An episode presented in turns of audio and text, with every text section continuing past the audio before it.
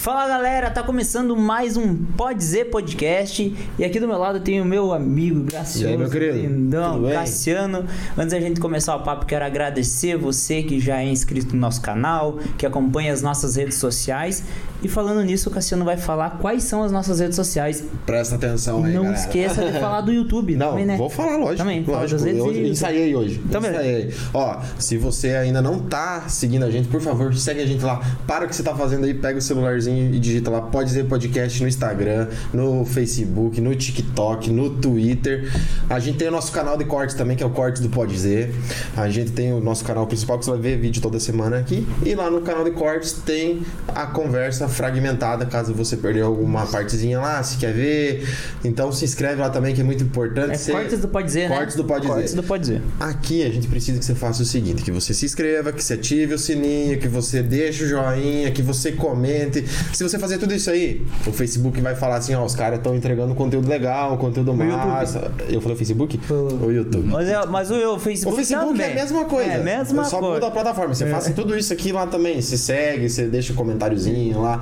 O, o YouTube ele entende que a gente tá fazendo um trabalho legal e com isso ele faz com que o nosso conteúdo chegue para mais pessoas. Isso, o joinha é muito importante, gente. Não esquece do joinha. Exatamente. É muito importante. Mas ser inscrito no nosso canal faz com que você também não perca nossos conteúdos semanais. E aonde que você vai saber o que que a gente tem de conteúdo na semana? Lá no Instagram, a gente coloca a nossa agenda semanal todo domingo lá. Tem semanas que vamos ter um episódio, tem semanas que vamos ter dois, tem semanas que vai ter dois e um ao vivo. Então você tem que acompanhar lá pra saber o É, que a tá gente vai- vai experimentar muita coisa aqui, né, a partir de agora. A gente vai experimentar exatamente. a quantidade de episódios, a quantidade, é, os ao vivos que a gente pretende fazer para ir se adaptando e com isso trazendo mais conteúdo para E vocês. fora isso, a gente dá um trabalhão pro Pardal, porque a gente também está em praticamente todas as plataformas de De áudio, áudio, né? exatamente. Todas. a gente tá no Google Podcast, Google Podcast. é, Spotify, Deezer, Amazon Music. Amazon Music, até só nome Gente, bonito. Não pode ver, só pode ouvir. Sintoniza ali, baixa o aplicativinho de, de preferência que você escuta. A gente tá lá também. Isso aí, a Inclusive- gente coloca essa voz bonita pra vocês ficarem É, ouvindo no isso. Carro, né? Inclusive, logo, logo, esse episódio que você tá vendo aqui vai estar lá no Spotify também. E sem mais delongas, hoje Vamos é, lá. né, vamos embora, vamos apresentar o nosso convidado de hoje. O cara aí diz que não gosta muito de, de, de erva mate, né? Não, trouxe um, até um presente pra nós falou ó, pesado, acho que vocês têm que tomar café também.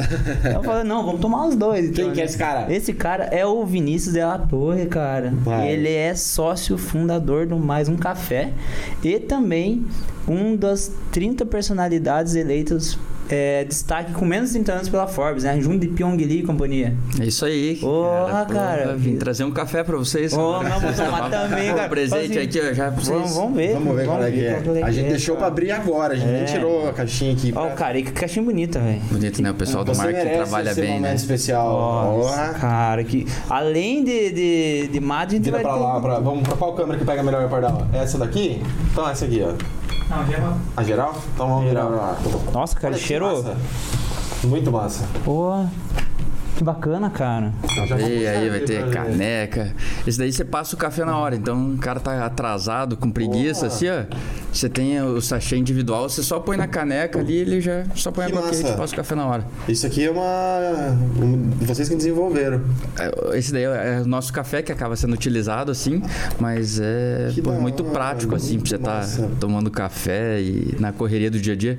Quem mora sozinho, puta, é uma mão na roda. Às vezes o cara não quer passar no que nem o café. Tô curioso. Ô, Cara, o presente certo pras pessoas certas, cara. O que a gente consome de café aqui? Cara, e que cheiroso. Bom, né? Bom demais. Bom demais. Pena que o pessoal não consegue sentir ali, mas o cheirinho. Nossa. Não consegue sentir, mas tem mais de 400 franquias pelo Brasil aí. Tenho certeza que as pessoas que estão assistindo aqui a hora que tiver num- numa cidade que vê o mais um café vai estar aproveitando e vai estar experimentando. Muito massa. Eu não sei porque eu sou suspeito de falar de café, porque eu sou totalmente viciado, viciadíssimo. O dia só começa depois do cafezinho e não tem Tem que faça, ter o né? café, né? Tem que Muito massa. Mas Vinícius, cara, seja muito bem-vindo por aqui trocar uma ideia com nós, cara. A gente tá muito feliz de ter aceitado, a gente quer agradecer. É, cada convidado que está aqui, a gente. Ó, é, cara, é o caixinha de presente ainda mesmo. Sim, caixa de presente. Dê para ali de Vamos Vinícius. deixar aqui? Vamos Ou deixar aí, não, tá tranquilo.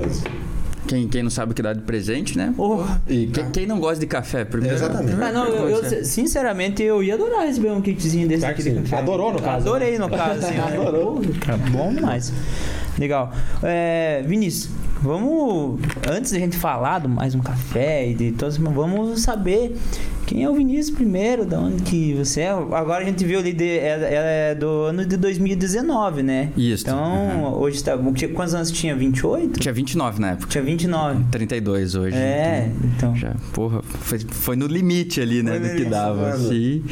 Mas foi, foi bem bacana. Essa história é bem boa, assim. Dá até pra contar. Claro. Queremos, é pra isso que a gente tá aqui hoje, pra gente extrair as melhores histórias tuas aí, cara. E que história massa, né? Tipo, pelo que a gente tava vendo, estudando um pouco do, de você, né?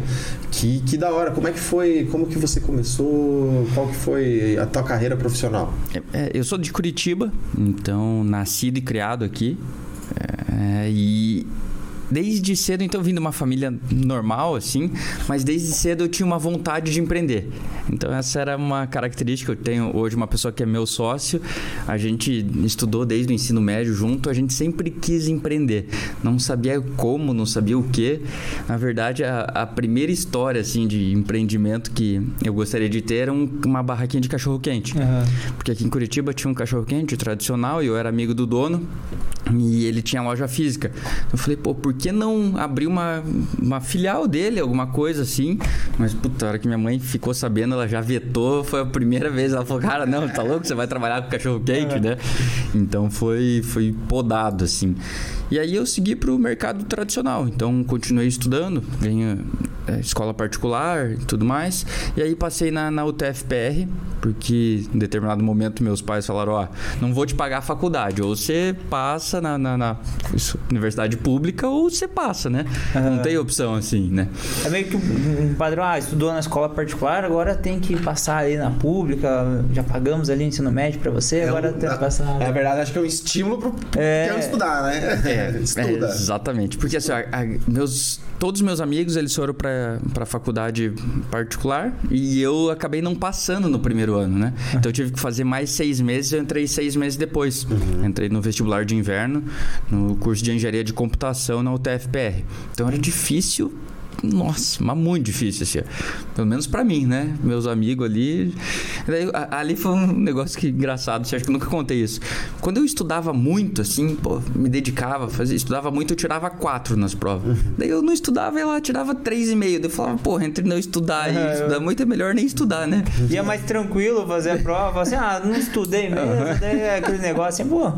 Essa aqui eu acho que eu sei, vou fazer. É, o nervosismo, talvez, né? Acho que acontece muito, né, cara? Vocês, a galera estuda, estuda, estuda e vai ficar nervosa, dá um branco na hora, e às vezes o cara estuda um pouco menos, mas vai mais tranquilo e vai mais de boa. É, é que eu acho que e também a gente é muito novo, né? Com 17, 18 anos. Eu vejo se eu fizesse faculdade hoje, a minha absorção de conhecimento seria muito melhor, assim. Com certeza.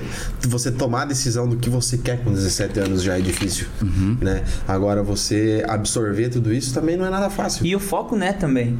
Porque, imagine, você com 17, 18 anos, sendo entrando na faculdade, é, pô, calorada, bebedeira, muita, muita- é muita informação, muita Mas e- coisa. e, e né? você curtiu o curso que tu, que tu prestou ou você gostava, achava que gostava na época também? Puta, eu achava que eu gostava, assim. Uhum.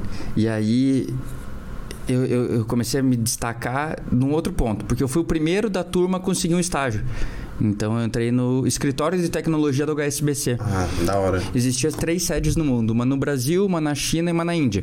E aí a gente prestava tec- é, suporte, desenvolvimento para todos os HSBCs do mundo. Então o, o meu cliente era o HSBC de Londres. Esse era o meu primeiro cliente. Eu entrei não porque eu sabia tecnológico, assim, tecnologia. Eu entrei porque eu sabia falar inglês. Que eles falavam, é mais fácil ensinar o cara a aprender tecnologia em seis meses do que ele aprender a falar inglês em seis meses. Sim, perfeito. E era uma, uma filosofia que o banco levava, porque ele estava crescendo muito, assim.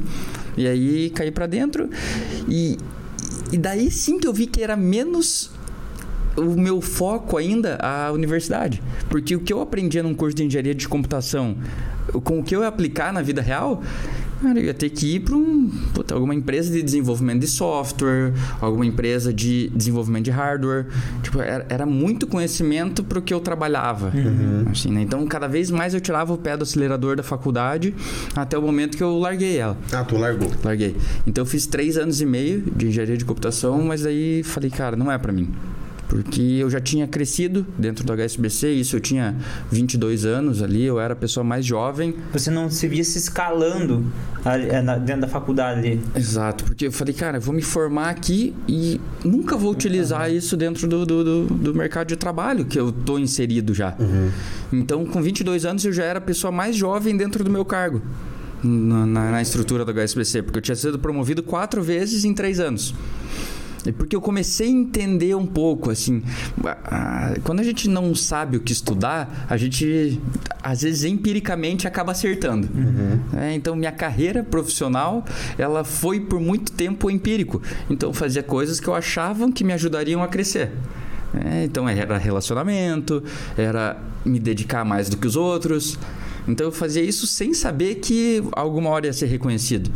E com 23 eu fui transferido para o HSBC de Nova York. Então eu era muito jovem trabalhando em Nova York.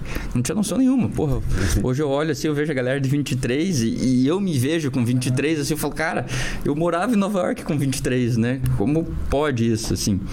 Então, ali foi uma reviravolta na minha vida, porque eu tinha largado já o, o- a engenharia de computação, estava fazendo outro curso que era gestão de TI, que eu falei, "Puta, isso vai me ajudar um pouco mais a ter conhecimento base para ser um gestor na área de TI.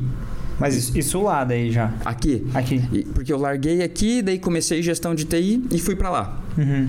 E aí começou os dois em, em paralelo, assim. Também larguei. Né? Então, a segunda faculdade. Meu amigo fala ah, quantas faculdades você fez? Ah, fiz três, faltou uns tijolos para terminar as últimas. Mas dentro da, do, do HSBC, tu trabalhava com a parte de tecnologia, claro. Mas o que era essa demanda dentro pra tu ir pra Nova York? Eu, eu trabalhava com, com business intelligence. Então a gente fazia manipulação de dados para gerar relatórios que a gerência, a diretoria precisava. Então eu desenvolvia basicamente softwares, pegava dado de uma conta tal com dado de outra conta e aí gerava relatórios, batia isso, gerava relatórios para eles. Não entendia muito o que eu fazia, Tipo, porque Era mais um processo mecânico. Hum, Talvez, e, e eu não. Puta, por inexperiência, assim, por ser muito jovem, não queria saber exatamente o que eu estava produzindo. É, Cara, funciona assim e tal. Otimizei alguns processos. Puta, tinha um processo do. do um- todo final de mês tinha que rodar um relatório que envolvia o pessoal da, da Índia. Né, que era o time grande lá na Índia, o time dos Estados Unidos e o time do Brasil. E o que que acontecia? Então, às vezes, final, o relatório tinha que rodar dia 31, 1 e 2, para dia 3 estar pronto. E às vezes dia 31, 1 e 2 cai sábado, domingo, e aí o que, que eles faziam? O time da Índia tinha que trabalhar sábado, domingo e segunda, o time dos Estados Unidos e o time do Brasil. E isso já se acontecia por alguns anos. Assim, eu falei, por que, que nunca automatizaram isso? Tipo, pô, não sei por quê. Porque não dá pra automatizar. Essa era a resposta. Eu falei, cara, então beleza, então daqui que eu vou automatizar. E aí, com uma automatização, deixava-se de pagar extra para 20 Sim. funcionários por causa de, porra, pensar um pouco fora da caixa. É coisa de brasileiro, né, cara? Ah, vou trabalhar fim de semana, vou dar um jeito de fazer esse troço funcionar. e daí a galera vai tirar folga, né? Era exatamente isso. Então, pô, você oferecia uma solução. E quantas soluções no mundo, né, são criadas porque o cara fala, pô, o bicho é preguiçoso. Aham. Cara, deixa eu achar um- outro jeito de resolver. Fazer. né? E aí, então, eu tinha uma, uma perspectiva muito grande dentro do HSBC. Com 23 anos, já em Nova York, e aí ia voltar para cá, chance de crescer, virar ge- gestor, virar diretor. Então, tinha muita chance de crescer. Mas já não era alguma coisa que me motivava mais. Porque quando eu era novo, eu tinha aquela vontade de empreender. E, porra, quando você Ficou. tem a vontade de empreender, cara, isso tá no sangue. Assim. E daí, Você já tinha noção da palavra empreender ou você falava assim, ah, eu quero ser dono do meu próprio negócio? Cara, não, eu, eu tinha noção que eu queria ter. Eu queria ser grande. Era isso. Então eu não sabia que, que era empreender. Aham. Eu, eu tinha alguma coisa dentro de mim e falava, cara, eu preciso ser grande. Eu não sei como, eu quero ter, quero ter as coisas, eu quero crescer, quero ser representativo para alguém. Era isso que eu imaginava, assim, desde jovem. Mas não sabia como, não sabia que era empreendendo que você consegue impactar vidas. E aí, então isso sempre fica te cutucando ali, né? Essa é a busca incansável do empreendedor, né? Acertar o que será que eu vou fazer, o que, que eu vou é, desenvolver que vai ser é, essa ferramenta que vai me deixar é, ter as realizações que o empreendedor faz. É você impactar várias pessoas, escalar tudo isso, né? Para você obter sucesso. Mas como que eu vou fazer? O que que, o que, que tipo, eu, no, no- no meu caso, assim... É, eu penso assim, não, eu quero ter alguma coisa, mas o que? Qual é que vai ser a, a ideia genial que vai surgir? Qual que vai ser o espaço do mercado que eu vou ocupar? E eu acho que essa é a busca mais, é, mais recorrente na cabeça de quem quer empreender e quer ser grande, como você mesmo falou, né? Porque a gente não é preparado, o mercado não prepara a gente para ser um empreendedor. Então a faculdade não te ensina a ser um empreendedor. E isso tem que vir de dentro de nós. Eu acho que é o primeiro ponto que você tem que analisar. Pô, será que eu tenho empreendedorismo dentro de mim? É, muitas vezes a pessoa nem sabe o que é o empreendedorismo, mas se ela tem alguma coisa que movimenta ela, ela, pô, isso talvez pode ser a porta de entrada para ela ser um empreendedor. Eu vejo dessa maneira, assim, né?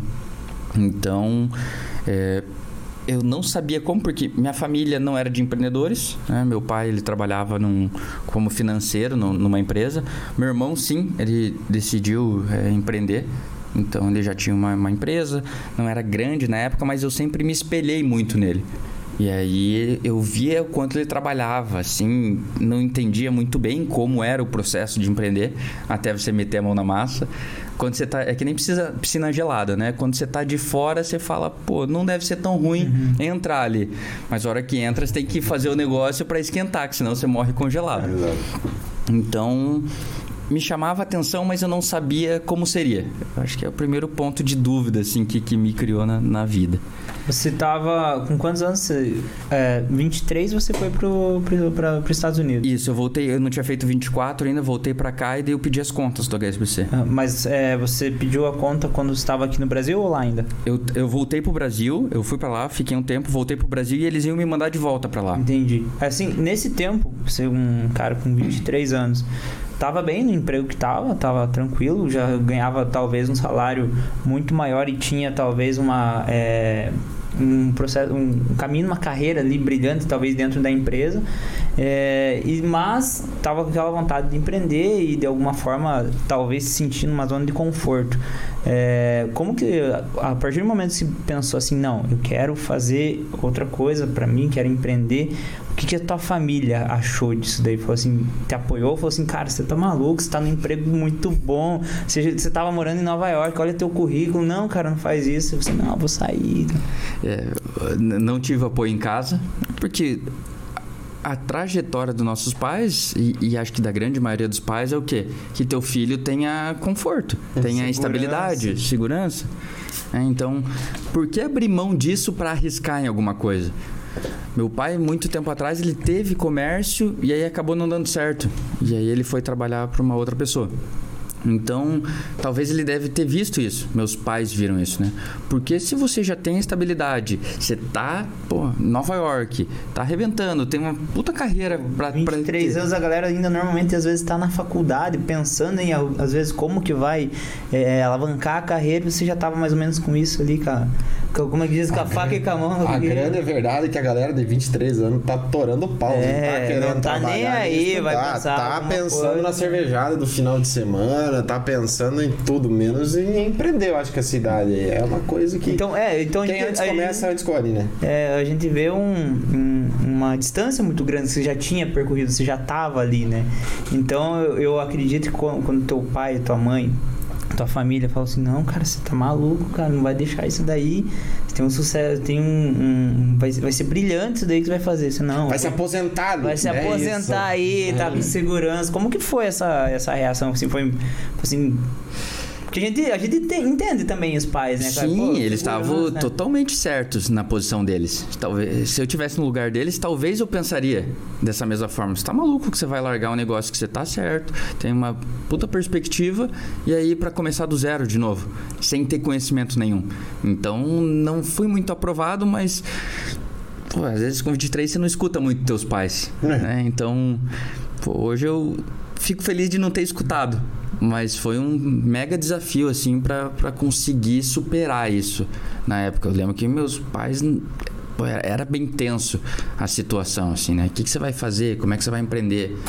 Tudo mais. Então, foi um período de. Um pouco a gente se afastou, assim, né? dentro de casa mesmo.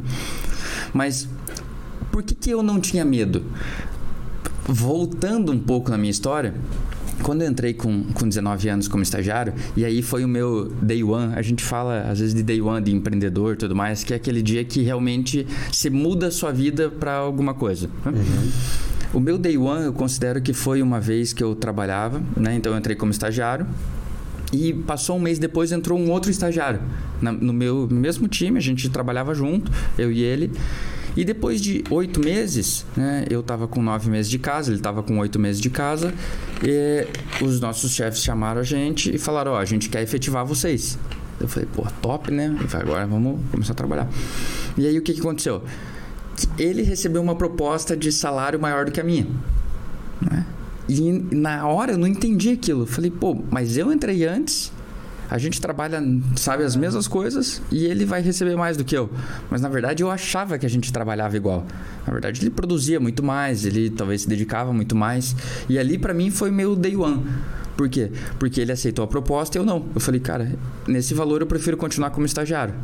Mas eu falei, cara, eu vou me dedicar tanto que eu vou nunca mais vou perder pra ninguém. E dali em diante eu mudei completamente minha trajetória. Porque eu passei ele, passei todas as pessoas assim que estavam no, no caminho, porque eu comecei a me dedicar muito mais. Eu comecei a fazer mais do que os outros. Porque eu falava, cara, se ele é meu concorrente, não diretamente, Sim. eu preciso fazer mais do que meu concorrente. Então eu comecei a levar como filosofia de vida isso.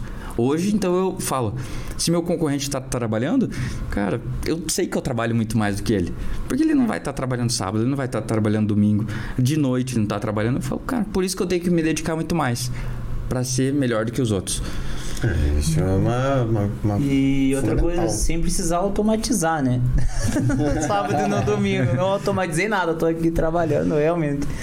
Cara, mas aí, primeiro você tava falando, né, do empreender. É, tem o que, mas acredito que seja mais o porquê e pra quê, né? Por que, que eu vou empreender ou pra quê? Você tem que fazer alguma diferença. Não talvez eh, eu vejo o que fazer, porque fazer você pode fazer qualquer coisa. Para empreender você pode vender, pode eh, produzir, pode fazer alguma coisa, inventar alguma coisa, né?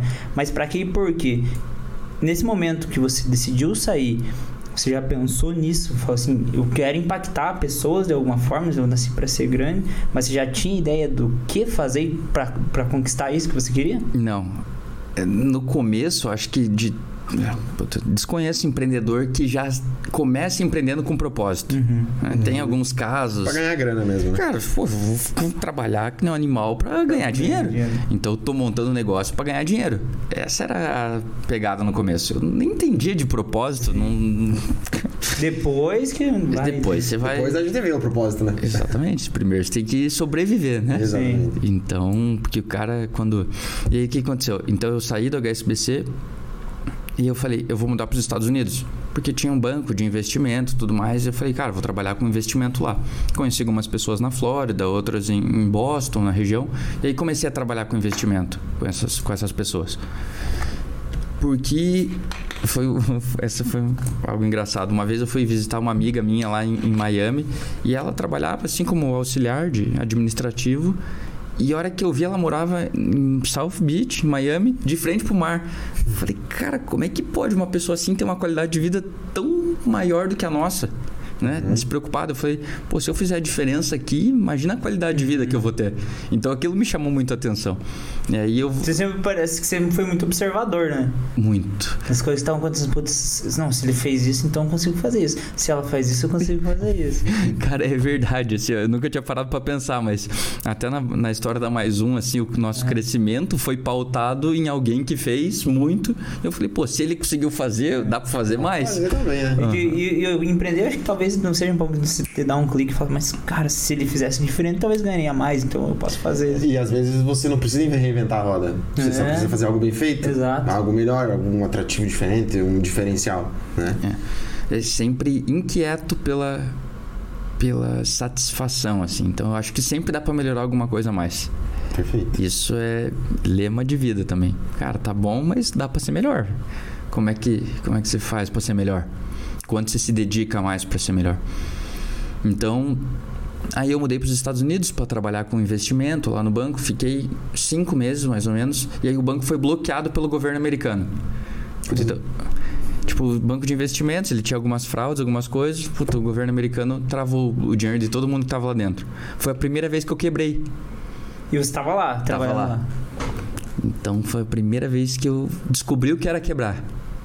É- você não ter dinheiro, você não saber Já o que tinha quebrado o pau em casa porque ia fazer outra coisa. Aham. Puta, aí você tem que meter o rabinho entre as pernas e voltar pra casa, né? Foi isso que aconteceu. Tu pegou e vazou dos Estados Unidos e voltou. Vazei. Eu consegui liberar um pouquinho de dinheiro, assim, porque senão nem pra, dinheiro pra voltar eu tinha. Porque todo o meu capital tava investido e tudo mais. E o quebrar foi quebrar uma empresa com altos lucros já. Aham. Ah, eu tinha uma vida razoavelmente confortável, assim. Isso com quantos anos? 24? 24. Sei lá, fazia 15 mil dólares mês. Tá bom. um bom salário, né? Um bom Com salário. 24 anos. sozinho, morando Dá pra sozinho. morar, morar em Miami Beach, né? É, eu, eu morava no, no- em Boston lá. Então, cara, lá o custo de vida é muito barato, assim. Se você tirar aluguel, puta, Sobra todo o resto, praticamente. exatamente. Então, você, sei lá, paga 1.500 dólares de aluguel. Você vai comprar um telefone e custa 500. Né? Sim. É, lá eu acho que é uma das coisas mais caras mesmo, acho que é o aluguel, né? Uhum. O, restante de bens de consumo ali é bem tranquilo. Você vai comer num restaurante top, você gasta 60. Né? Então, se você não converter, Sim. É, se um restaurante normal, Não, você tem- gasta 10. Sim. Pô, então você comia. hum, Ótimo, praticamente as, Aham, é, várias oportunidades diferentes. E o. E daí quebrou e fez o quê, cara? Daí voltou pra cá com o rabinho entre as pernas e falou: mãe, quero voltar a pagar esse PC. Voltei. Voltei, aí. O que, que tinha de possibilidades, né? Eu falei, cara, o que, que existe de possibilidades para eu trabalhar? E aí fiquei alguns dias em casa, assim, analisando o que, que poderia acontecer. Meu irmão, ele tinha essa empresa, já estava crescendo, já estava bem estruturado, uma empresa de segurança aqui em Curitiba. Tem, tem, atende o Brasil todo, né? Então era uma empresa muito boa, era uma possibilidade de eu ir trabalhar com ele. Mas eu falei, porra, será que eu volto a trabalhar para alguém de novo? Falei, cara, nisso meu sócio me mandou um Instagram assim, ó. Falou, cara, olha isso daqui. Era os cigarro eletrônico, narguilha eletrônico. Olha isso daqui que surgiu lá nos Estados Unidos, né? Eu falei, pô, que massa. Eu acho que pode explodir aqui. Então, na época, eu peguei, entrei em contato com os caras, fiz a negociação e trouxe pra cá. Então, o primeiro cigarro eletrônico que trouxe pro Brasil, narguilha eletrônico, foi eu e meu sócio. Como é que era o assim. nome? Phantom Smoke. Phantom Smoke. Mas isso, sei lá. o que- o quê? 2014. 2014 Mas não isso é era tipo aquelas tanto canetinhas. Aquelas canetinhas. É, canetinha. aham. Aham. Então, tipo, hoje os pendrivezinhos aqui era em forma de caneta, né? Sim. Tinha um LED que brilhava na Azul? ponta, assim. É. Oi? Tinha Uns, uns que acendia um LED azul na ponta. Tinha. É, eu lembro de- desse, que era tipo a canetinha, né? Que a galera... Tinha uma, eu, eu tive uma, não sei se foi dessa, mas ela era com a partezinha de cima transparente, você colocava o liquidezinho em cima. Não, ele vinha pronto, era descartável. Ah, descartável. Descartável. Ah, é. Então tinha o Soulja Boy assinava uma linha, tinha alguns rappers americanos que assinavam. Você importou e era representante aqui ou você criou uma marca em cima? Eu importei era o representante aqui, Ah, né? E aí só que eu não tinha dinheiro. Então o que, que eu fiz? Eu recebi um patrocínio do Itaú, né? Como cheque especial e limite da conta. Ou seja, era todo o dinheiro que eu tinha. 100% do dinheiro que eu tinha era meu cheque especial e limite, o cartão de crédito e o limite da conta. E aí, o que, que eu fiz? Cara, todo esse dinheiro virou em produto. Uhum. Inteirinho. 100%. E aí, o que, que aconteceu? Não paguei, óbvio. Então, o que aconteceu? Minha dívida virou. Bola de neve. Experimenta, eh, sei lá, tinha 15 mil de limite no cartão e mais 10 de, de, de conta. Assim. Então, os 15 do cartão virou um valor absurdo, assim, virou 200 conto de, de dívida, né? Caralho. Porque o que, que a gente fez? A gente ali foi o nosso primeiro empreendimento. Então eu comecei a empreender naquele momento. A hora que eu comprei produto, recebi o produto e falei, beleza, o que, que eu tenho que fazer agora? Então, às vezes a pessoa que quer empreender, o cara tá ouvindo aí, como é que eu começo a empreender? né? Você tem que achar alguma coisa que você tem que gerar receita. E essa era a nossa dúvida. A gente estava numa sala, né, um escritório pequeno assim, com os produtos e falou: tá, e o que, que a gente tem que fazer? Ah, eu faço administrativo e financeiro e você o comercial, beleza? Então tá, daí a gente reveza no operacional, que é despachar o produto. Então tá bom, como é que a gente vai vender? Pô, a gente pode colocar em festas. Vamos tentar online? Pô, vamos tentar online. O que, que precisa para online? Então, cara, você não tem um business plan. É, hoje é. Pô, é- é- tem uma frase que é assim: é difícil saber como é não saber alguma coisa. Por exemplo, hoje a gente dirige um carro. Pô, você olha alguém que não, não sabe dirigir, não sabe trocar marcha, e fala, pô, como é que você não sabe trocar marcha? Porque é difícil saber como é não saber. Então hoje o cara vem, tem sucesso, é empresário, empreendedor tudo mais, ele pega e fala: ah, você tem que começar teu negócio com o business plan, né? Porque você já nasce estruturado. Cara, balela. É, pô, é, muitas vezes é na raça que você começa ali. E, pô, se você for olhar no, num cenário geral, quantas pessoas realmente fazem um business plan e consegue colocar ele em prática? Porque a grande maioria das pessoas elas são muito boas em escrever no papel, mas na hora de executar não executa. Exatamente. Então não adianta você ter um bom executor de papel e não saber colocar em, em prática isso. E aí a gente foi fazendo na raça, assim, ó. Pô, preciso de um site.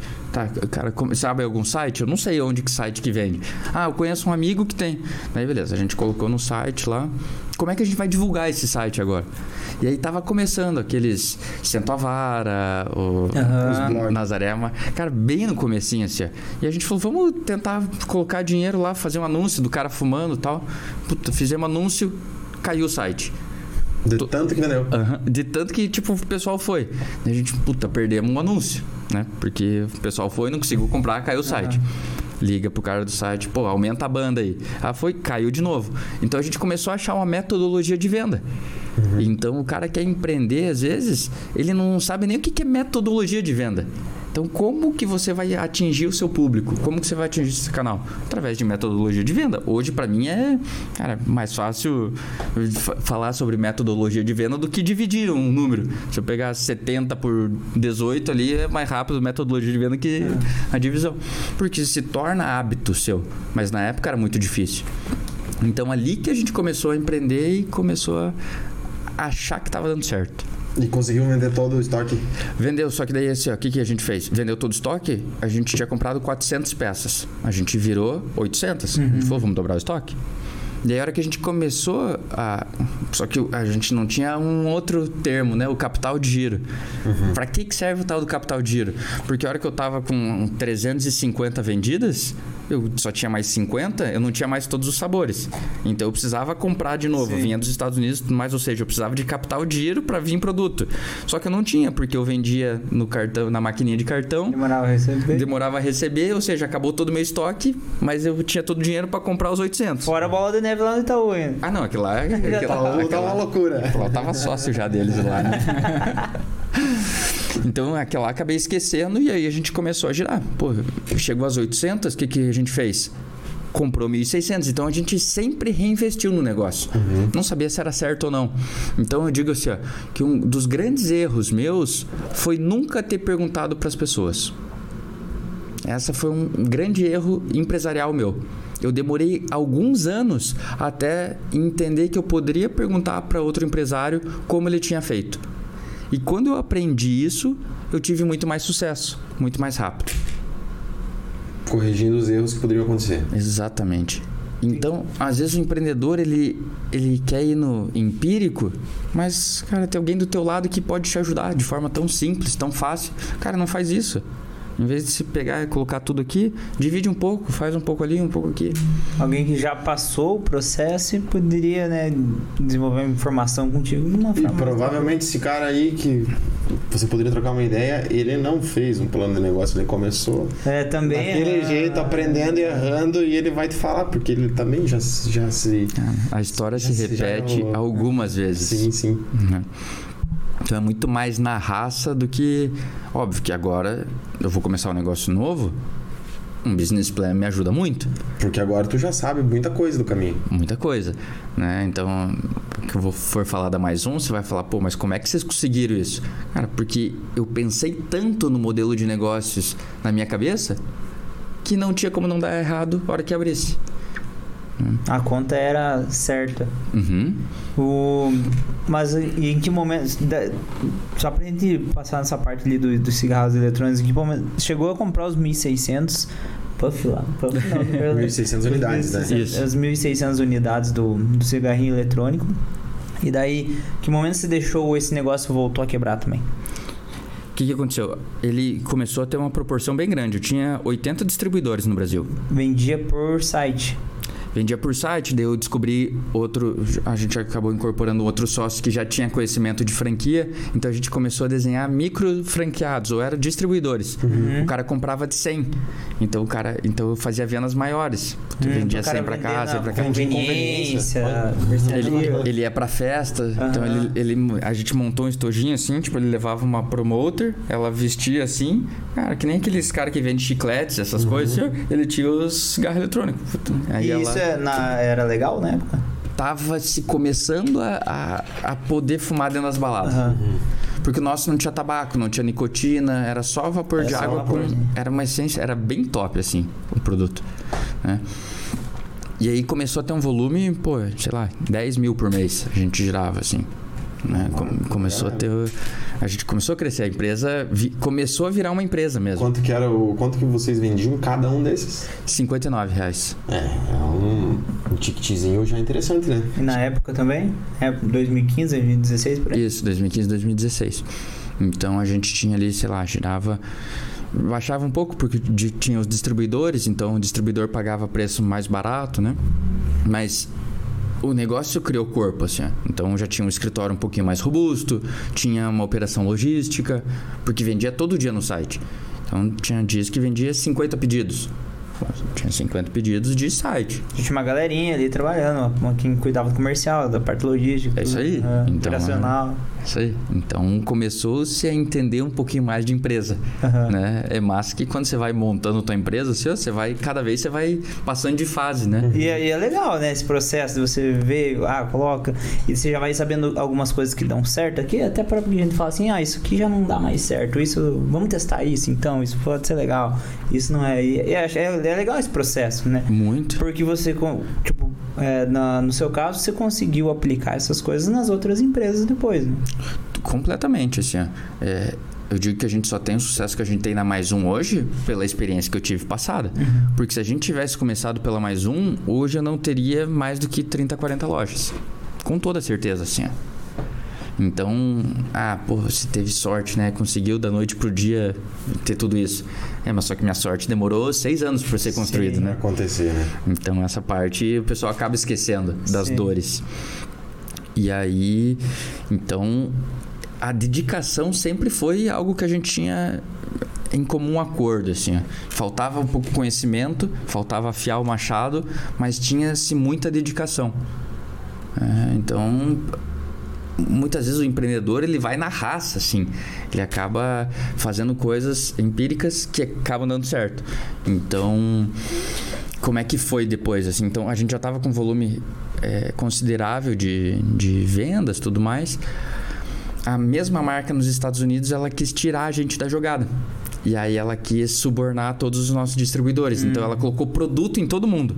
Tipo, falou: quanto você compra do, do Vinícius lá? Ah, eu compro 200 por mês. E você? Quanto você compra? Eu compro 100.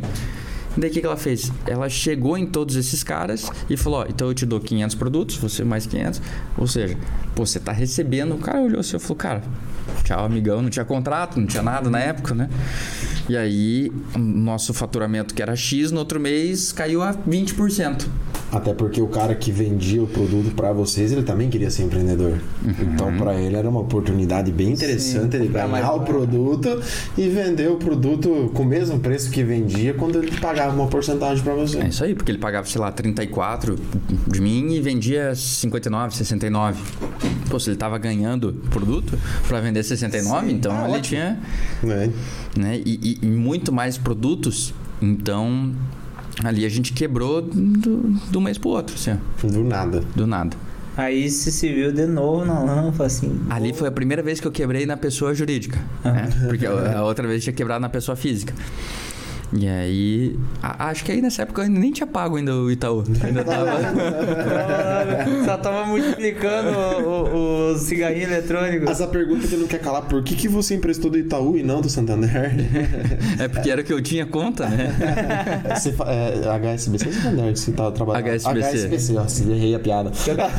por que, que você não emprestou do HSBC? Puta, Porque daí, como eu comecei a trabalhar com investimento lá, eles acabaram fechando minha conta, então daí eu tinha Itaú, né? Itaú. Aí a partir desse momento que quebrou mais uma vez, você se viu todo de novo sem dinheiro. Sem dinheiro. Sem dinheiro mais uma vez. Aí- Muito. Cara, é, não, não era pobre, assim, era pobre com força. né? Nossa, mas de não ter. Porque assim, ó, quando eu tinha recém-montado lá que eu tinha feito o empréstimo, acabei tendo um desentendimento em casa, eu fui mandado embora de casa. Né?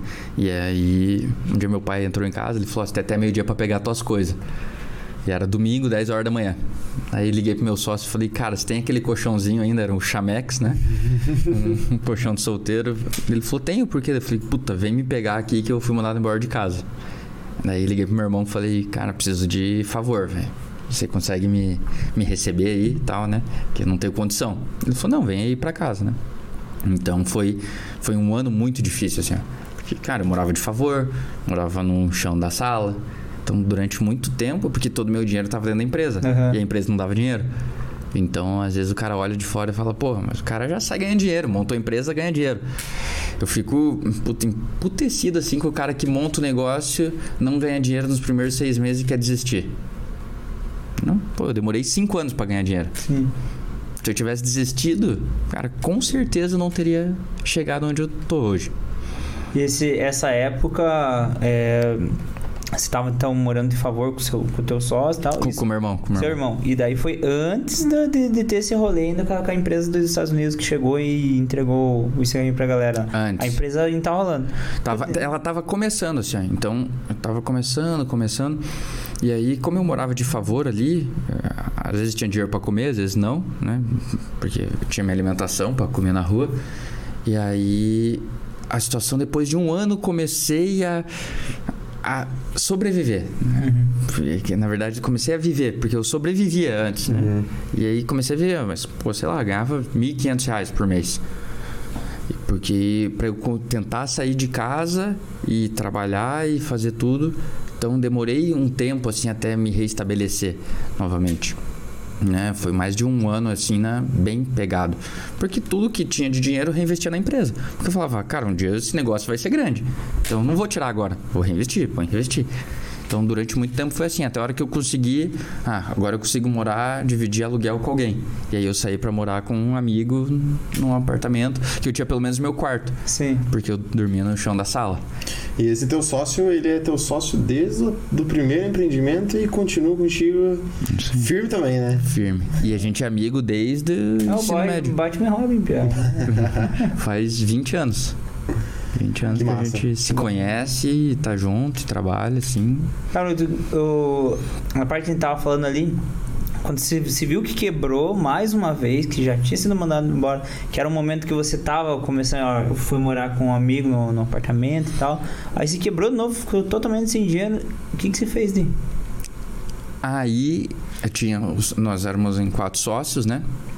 A gente falou o que, que a gente vai fazer nesse momento. Por sorte, a gente tinha é, a- a- essa empresa de cigarro eletrônico, de narguilé eletrônico, ela gerou outras empresas. Por quê? Porque como eu tinha uma distribuição logística muito grande, que outra empresa eu criei? Eu tinha um barracão e aí eu não usava toda a capacidade do barracão. Eu falei, opa, tem uma oportunidade de negócio aí. Imagina o cara que vende pô, essa garrafa aqui, né? Ele tem a marca da garrafa e ele queria vender essa garrafa. Só que ele não tem operação logística. Ele só produz a, a garrafa, mas não consegue despachar. Eu falei: "Me dá teu estoque aqui, que eu faço o despacho para você e eu ganho sobre teu faturamento". E aí eu pegava meu barracão lá, colocava dois pallets para esse cara. Beleza. Aí eu pegava o cara do café. Pô, ele produzia o café, mas ele não vendia o café. Né? Não despachava. Eu falava, me dá aqui teu produto. Então, eu tinha uma empresa. Hoje a Magalu faz isso. Né? Mas em 2015 a gente montou um sistema, É. cara, igualzinho. Assim, ó. Então eu recebia de todo mundo. E aí tudo que eu vendia eu ganhava uma porcentagem. Então essa empresa nos deu um fôlego, assim, ó, uma respirada. Mas era aquele fiozinho de ar, assim, né? Pra até o outro negócio virar, porque a gente tava lançando a Sniper, que foi a nossa primeira rede de franquia. Então, quando a gente tinha o, o narguilha eletrônico, a gente foi trabalhando, trabalhando, trabalhando e falou: opa, vamos pensar num negócio que a gente pode virar franquia realmente, que seja vender negócio para as pessoas, porque hoje a gente vende produto para as pessoas. Vamos tentar vender o negócio para as pessoas? E o que, que vai ser? E aí a gente desenvolveu a Sniper, que era um stand de tiro para shopping. Eh, Ela usa réplicas de arma de fogo, eh, re- armas de airsoft. E aí a gente pensou, como que a gente vai transformar um jogo, que era o airsoft, que se atira um contra o outro, em entretenimento? Então a pessoa tá passando no shopping e fala, pô, vou dar tiro nessa loja porque tem alguma coisa legal ali. E a gente desenvolveu todo um, um business sem saber de airsoft, não sabia nada de airsoft, não sabia de stand de tiro, não sabia nada empiricamente a gente foi, cara, eu acho que tem que ter isso. Como é que você cria um jogo de alguma coisa que não existe? Cara, é difícil, né? E mas da onde que surgiu? Ah, vamos montar uma franquia de Airsoft. Vocês estavam Um dia a gente foi jogar, a gente foi com o pessoal da empresa jogar assim. E aí teve gente que não quis jogar, as meninas falaram: "Ah, não é pra mim, porque machuca, tudo mais". Paintball. É, O airsoft mesmo. Airsoft. Uhum. Ele, ele é similar ao jogo do paintball, só que dói mais. dói mais. tipo É isso. similar, só que dói mais. E aí a gente falou, cara, o jogo é bacana, né? As armas são bacanas, a galera, pô, te dá adrenalina. Só de segurar a arma, né? Tem, tem- você quer bater uma foto, assim. Eu me lembro o primeiro momento que alguém me deu uma pistola na mão, assim, né? E eu falei, por que não mudar isso e transformar em entretenimento? Deixar de ser jogo, deixar de ser esporte e virar entretenimento. E a gente falou, o que, que tem que ter de requisito para ser entretenimento? Ah, tem que ter, ah, tem que ser acessível, o pessoal tem que jogar por tanto tempo. E aí a gente elaborou mais ou menos e falou, tá, vamos tentar vender esse negócio? Então, aí sim a gente vendeu a franquia sem ter loja própria, desenvolvendo o business plan. Porque a gente apresentou para alguém, alguém falou, pô, gostei da ideia, eu compro isso daí. Eu sou um investidor. Tipo um investidor anjo, assim. ó. Eu invisto nessa parada, levo pra minha cidade. E aí a gente iniciou uma rede de franquias sem ter o conhecimento profundo de franquia. Mas, mas é, pelo espaço limitado dentro do shopping, provavelmente vocês criaram uma forma de se utilizar dessas armas lá dentro, porque não é igual no Airsoft um contra o outro, né? Não, ele era lojas de 150 a 250 metros quadrados. A gente aproveitou um momento de crise, pós-crise, que tava muita loja saindo. Então a gente conseguia bom, boas Bons negociações. né? Porque você tem. Imagina um stand de tiro de arma de fogo. Você vai ter ele, você vai querer atirar na, na raia ali. né? Então era a mesma coisa. Só que em vez de ser com arma de fogo, você tinha uma arma que uma criança podia atirar junto com o pai. né? Ah, isso que eu ia perguntar. É, é, um, é entretenimento, mas é um entretenimento que, tipo assim, ah, eu ia lá, comprava tantas. Sem munições. Sem munições e jogo sozinho, eu posso desafiar o Giovanni aqui, ó. Vamos lá, vamos ver quem acerta mais no alvo, ou vamos ver quem tem. Tinha, é que mo- é? tinha modalidades. Ah, tinha, massa. tinha stand de tiro, então você tinha um, um alvo temático que a gente criava. É, tinha salas de, de- é, competição em dupla, então tinha os alvos, aí apitava, o instrutor apitava, e aí vocês começavam a tirar, quem ganhou, opa, ganhou, pontuação. Então tinha competição entre pessoas, você podia jogar ou em dois, você podia jogar sozinho, diferente do outro, que você precisava de 20 pessoas pra jogar. Exatamente. Então, porque às vezes você não conseguia fechar time. E o cara só tá Não, o a que família passeando né? no shopping ali, com a criança, com os amigos ali, né? Tem, tem muito ponto negativo outros. É, Machuca, tem que ter muita gente, geralmente é longe, né? Você sai suado, você se suja. Então, Pra falar a verdade, eu fui numa dessa. Não, foi em Guarapuava, no shopping lá em Guarapuava. Fui com meu sobrinho, a gente tava passando lá também dele, é doente por Free Fire, Fortnite, não sei o que. A gente passou na frente lá também, a gente viu, mas ela falou, vamos, vamos, você quer? Eu falei, lógico que quero. Aí a gente pegou ficou lá um, pouquinho lá, daí deu comp- competindo um com o outro, daí dá pra você escolher a arma, dá pra você co- escolher a quantidade de munição. E é um negócio bem da hora, que estimula o, que eu quero dizer aonde está passando pessoas, né? E é o que aconteceu, a gente tava passando lá na frente, tava indo acesso pro mercado que tem que, é, que passa por frente da, da, da loja, né? E foi pelo por estar passando na frente e falar, "Ah, vamos, vamos dar uns tiros aí, Fê. Que eu, meu sobrinho, vamos, claro que vamos. E fomos e, Ele e fizemos a foto, que é o que você falou, tirar a foto na frente a todo mundo que é. chama a Fazer. atenção, né? Chama. Porque é algo que a gente não tem acesso. Sim. Ah, pô, a arma ela é igual. Então eu fui numa feira na Alemanha lá, você pegava um fuzil de verdade e o outro, cara, você fala. Porque lá não tem. Aqui tem a ponta laranja que diferencia, né? Lá não tem. Cara, fica igual. não sei. Não sei. Qual é qual. Aham. É isso aí. Um tiro pra ver. Só descobre dando tiro. Tiro. Mas a- essa franquia, a Sniper, é, vocês venderam é, para um investidor e já começaram a colocar nos shoppings. Isso aí, daí a gente é, trabalhou para implantar a primeira e muita coisa a gente foi aprendendo no meio do caminho ali. E aí 2018, 2017 a gente teve uma, uma expansão relativamente boa, vendeu acho que 28 unidades, né? E começou a implantação e tudo mais, e no outro ano mais 20, mais 32, se não me engano, em 2018. Então, ela foi uma rede que cresceu rápido, assim. Em dois anos a gente tinha 60 unidades. Foi bem, bem rápido.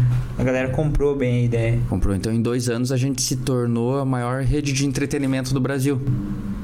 É, então, maior franquia de entretenimento. Caralho. De uma forma muito rápida. É que assim, ó, esse número pro mercado, ele não é tão grande, mas no segmento de entretenimento acabava Aham. sendo relevante, assim. Sim. Só que ela tinha algumas limitações. Então, ela tinha algumas dores, que eram espaço e shopping, então o custo de aluguel. Pô, tinha loja no Barra Shopping no Rio de Janeiro, era 51 mil de aluguel. Caraca. Imagina você começar com uma rede 51. Daí você tem 10 colaboradores. Só que, qual que é o problema? Tem problema ter 10? Não, mas assim, ó, quem que vai segunda-feira de manhã atirar num shopping? Uhum. Ninguém. Só que você tem que estar com gente lá, porque se alguém Sim. for. Né? Então, Tem que ser atendido. era um problema porque a gente tinha baixa. o- Os colaboradores eles eram muito efetivos no final de semana, mas segunda, terça, quarta e quinta de manhã ninguém ia. né? Ficava lá um dando tiro no outro. É triste assim. ó. Então o negócio ele tinha essa, essa deficiência. Outro problema, a gente não conseguia embarcar tecnologia dentro do negócio. Pô, eu fui para Alemanha, fui para Portugal, fui para os Estados Unidos atrás de simuladores. Pô, cara, de simulador já vi do mundo inteiro, assim, ó. Só que a hora que você olha um negócio lá que custa 4 mil euros na Europa, a hora que você vai trazer pro Brasil, custa 50 conto. E aí, 50, o cara precisa de dois, três, era mais 150 mil. Era quase montar uma loja nova a mais para colocar um negócio. Então ia se pagar muito tempo depois. Então era muito difícil a gente colocar a tecnologia. Por causa do, do país, moeda, imposto, tudo. E, e manutenção disso. E por último, que a gente tinha dificuldade era que era, não era um produto recorrente. Então o cara ia uma vez, para ele voltar, cara, era difícil assim. ó. Ele voltava depois de três, seis meses, ou talvez nunca voltava. E como Era, tipo, só uma experiência pro cara e legal. E como era um ticket, não tem problema você ter um produto que não é de recorrência, mas seu ticket tem que condizer isso. Por exemplo, um colchão. Cada quanto tempo você compra um colchão? Sei lá, a cada cinco anos. Mas pô, um colchão custa 3 mil. Né? Exatamente. Então o nosso custava 35 reais. Né? É. Eu, eu preciso ter recorrência, senão sempre eu vou ter que estar captando É novos sempre clientes. o mesmo stand, é sempre as mesmas armas, né? Lógico, É. você vai trocar uma ou outra, mas é isso mesmo. O cara talvez levar de novo, mas ele vai em outro shopping, É. né? Tipo assim, ele já foi nesse, vamos no outro, vamos no outro. É tipo conhecer. Como a gente tá falando de entretenimento, né? Sempre o cara tá buscando um novo, né? Alguma coisa diferente, alguma coisa pra A gente trazia alvos novos, tudo, mas nem sempre isso era suficiente. Né? Pra tá motivando o cara a vir gastar de novo. Hoje a Sniper ainda é ativa. A gente tem algumas unidades. E daí o que aconteceu? Aí 2018, 2019 veio a pandemia, né? Então o que, que foi o, o setor mais afetado na pandemia? Primeiro foi shopping e segundo foi entretenimento. O nosso era entretenimento em shopping. shopping. A gente conseguiu o combo, né? errado, né? Cara, tipo, porra, te- teve muita loja em shopping, ah, alimentação. O cara se reinventou, começou a fazer iFood. Né? Loja de roupa, o cara diminuiu o estoque, mas vendia por WhatsApp, pros clientes e tudo mais. Cara, entretenimento, o cinema. Tem cinema que voltou a reabrir agora. Exatamente. Então não tem muita mágica, assim. Teve, e, e muito shopping não foi parceiro a ponto de negociar, isentar. Pô, teve shopping que continuou mandando boleto cheio. Falou, migão, tô com as portas fechadas, não tem o que fazer. Né? Mas tem shopping que é bem difícil de trabalhar. Aí, a partir desse momento que viram, viram que tinha uma dificuldade muito grande ali com a Sniper, aí a partir desse momento que veio a ideia de montar mais um café. A gente já tinha antes. Então, existia. já existia. Como a gente tinha as quatro dores, então a gente falou assim, ó, vamos pensar num negócio que tente eliminar essas quatro dores pra gente trabalhar aqui e expandir aqui dentro. Porque assim, a gente já tinha estrutura de franqueadora. Então o nosso negócio pivotou assim pra virar toda franqueadora. E como que a gente decidiu ser o nosso modelo de negócio de franqueadora? Eu tenho um sócio que ele é franqueado de outra marca. Então ele sabe o outro lado. Então, muito que eu sei de franquia foi porque eu aprendi com ele. Porque ele, ele trazia quais eram as dores que os franqueados tinham. E ele falou: ó, essa dor aqui a gente pode resolver assim. Essa dor que eu tenho aqui, a gente resolve assim. Então a gente montou um negócio pautado em dores de outras redes. Esse foi a grande diferencial do nosso crescimento e, e por a gente ser reconhecido sempre por, pelo que a gente oferece. Porque a gente falou, pô, se os outros erram nisso, eu posso, ó, mais uma vez observando, né? Estou observando o que os outros estão fazendo. Pô, se eles erram nisso, por que, que eu vou repetir esse mesmo erro? Vamos trabalhar diferente. Então a gente trouxe para dentro de casa o time de arquitetura, o time de engenharia, o time de implantação de loja, o time de marketing, o time de eh, financeiro. Tudo eu tenho dentro de casa. Todos os. Todos, tudo que é necessário para montar o negócio eu tenho dentro de casa. Por que isso? Porque isso me dá agilidade, me dá melhor comunicação com o franqueado, eu mantenho a cultura empresarial. Porque às vezes você compra uma franquia de uma marca e aí o cara fala: então tá bom, preciso fazer o projeto. Ele te passa o telefone de um arquiteto terceirizado. O cara mal e mal sabe do negócio. Ele não, se- não conhece a identidade da marca, né? É isso daí. Então a comunicação não tá alinhada de uma forma geral. Isso vai criando falhas durante o processo, né? Exato. E aí se frustra o franqueado. Então, quando a gente traz tudo para dentro de casa, é para gerar uma melhor avaliação do franqueado. É meio que, tipo assim, cara, tá tudo prontinho aqui, assim, ó, só você pegar e fazer. É isso aí. Pra facilitar pro, Aham. pro cara lá. O, o lance da Forbes. O lance da Forbes foi com a Sniper. Foi com a Sniper. Por causa da, da velocidade de crescimento, De crescimento. assim. É. Então a gente, na época, era um crescimento relativamente grande, assim. Porque você olhava, pô, uma marca com dois anos ter 60 unidades, com um faturamento expressivo, assim. É, era muito interessante, assim. E como eu estava à frente ali, era um dos, dos sócios que era menor de 30, acabei sendo escolhido. Como que funcionou esse. Como que você recebeu essa notícia? Ou você já sabia que estava participando? Não, um, um dia eu tava, eu tava em Campinas. Naquela época eu viajava, ainda continuo viajando bastante, sim, mas aquele ano foi um ano que eu bati 100 voos no ano, Caraca, né? cada três dias estava viajando. Isso aí. Então, às vezes a mala fica pronta, né? Você só, só tira cueca, põe cueca, tira meia, põe meia, que essa camisa dá pra reaproveitar, vai embora, né? E aí eu tava em Campinas dando um treinamento numa, numa sniper. E aí tava indo pra Guarulhos porque eu ia pegar um voo pra Campo Grande. Nossa. E era 10 horas da noite, de repente recebi uma mensagem de um funcionário meu, assim, ele falou, ah, o pessoal da Forbes te procurou, cara. Eu passei teu contato aí. Daí eles me ligaram e tal. E isso eu tava no, no ônibus indo pra, de, de, de Campinas pra Guarulhos. Daí ele falou, ah, pô, Vinícius, tudo bom? E a gente soube da tua história tudo mais e queria te parabenizar, você foi selecionado para ser um dos Forbes Under 30. Pô, eu tava tão cansado na hora, assim, que, bom, eu agradeci só e falei, beleza, o que, que é o próximo passo tal, né? Aí cheguei, peguei o avião, viajei a madrugada inteira, porque pra Campo Grande é horrível o voo. Sei que cheguei de manhã cedo Então ela falou assim: só não pode contar pra ninguém. Né? e eu falei: então beleza. Pô, primeira coisa de manhã cedo, liguei pro meu sócio, né? Você vai acreditar. Falei, cara, você não acredita. Então ali que caiu a ficha. Eu falei: cara, fui selecionado pra Forbes Under 30. Pô, já me encheu o olho de lágrima assim. Então foi bem, bem legal. Assim, isso era novembro mais ou menos. A edição saía na virada do ano, dezembro pra janeiro. Então, pô, foi, foi bem bacana, assim, na, na situação. E o dia que eu saí, eu tava em Uberlândia, eu tava jantando com um franqueado. E daí, de repente, a mulher da Forbes me mandou assim: ó, tá aqui tua edição, ó, você aí. Cara, de repente eu comecei a chorar na mesa, assim. E o franqueado jantando comigo. Ele falou: cara, mas o que aconteceu? Eu falei: puta, acabei de sair na Forbes. apenas. Apenas na Forbes. E aí ele. Só que ele, tipo, eu chorava não pela alegria de, tá, de ter saído, assim, ó, por lembrar toda a trajetória, assim, ó, quando você quebra, quando você passa fome, tipo, quando não acreditam em você, quando tiram sarro. Puta, tudo aquilo vem à tona, assim, sabe? Então todo o esforço vale a pena. Ali para mim eu falei, cara, por mim eu faria de novo e podia ser dez vezes pior que o que eu acabei de sentir agora valeu toda a pena, assim. É, esse foi o sentimento que, que eu tinha. Valeu a pena. Que massa. Massa. Porque era um reconhecimento. Eu era muito novo pra rede. Imagina, o cara tava comprando um negócio e aí vinha alguém de, de 28, 27 anos, 29, falar o que, que você tinha que fazer. Cara, que o, o cara falava, pô, mas quem é você? Aham. Entendeu? E aí aquilo chancelou, assim, ó. caralho. Tipo, mudou completamente a visão do franqueado pra mim. Tipo, não tem sentido nenhum, porque eu não mudei nem um pouco. E meu jeito de falar não mudou nem um pouco. Mas a forma de dele De receber enxergar. Foi completamente diferente. assim. Com certeza fechou com o franqueado né, depois do choro. Pô, certeza que fechou.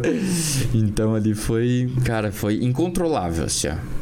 Durante muito tempo eu lembrava dessa história, assim, meu olho já enchia de lágrimas. Porque eu, eu sempre lembrei, não a felicidade do momento, mas sim as dores do passado. Quando você sofreu pra, pra chegar no, no dia que você recebeu a matéria da. Pô, porque é um- era um sonho. Pra caralho. Pô, né, nunca imaginei estar ali.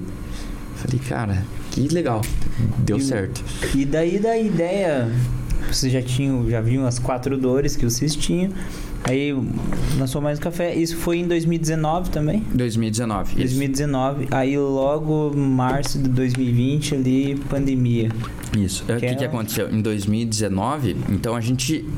O, o ano de 2019 ele foi o ano de desenvolvimento da Mais Um. Uhum.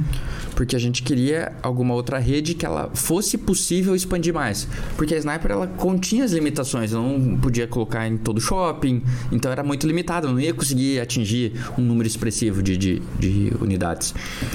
E aí ela estava rodando tudo mais, e a gente começou a desenvolver em paralelo a mais um. Então, mas desenvolver do zero. Cara, foi muito engraçado. Essa é muito massa, assim. Teve boas pessoas que acreditaram na gente. Por quê? Porque quando a gente foi escolher o café, a gente chegou com uma torrefadora aqui de Curitiba, o pessoal do Moca Clube, e aí falou, pessoal, a gente é uma franqueadora, tudo mais, a gente está montando uma rede de cafeterias e a gente gostaria que vocês fornecessem o café. Daí eles, não, legal, a gente pode sentar, conversar. Então tá, deixa eu entender hoje quantas franquias vocês têm. Não, a gente não tem nenhuma franquia, mas um dia vai ter 100. Ele falou, pá, pô, legal. Tá, mas e quantas lojas vocês têm? Não, a gente não tem nenhuma loja. Eu não sei de café, mas um dia a gente vai ter 100. Então esse era o discurso que a gente tinha. E eles falaram, cara, pô, beleza, a gente acredita em vocês, que um dia vocês vão ter 100. Então a gente aposta e vai fornecer café pra vocês.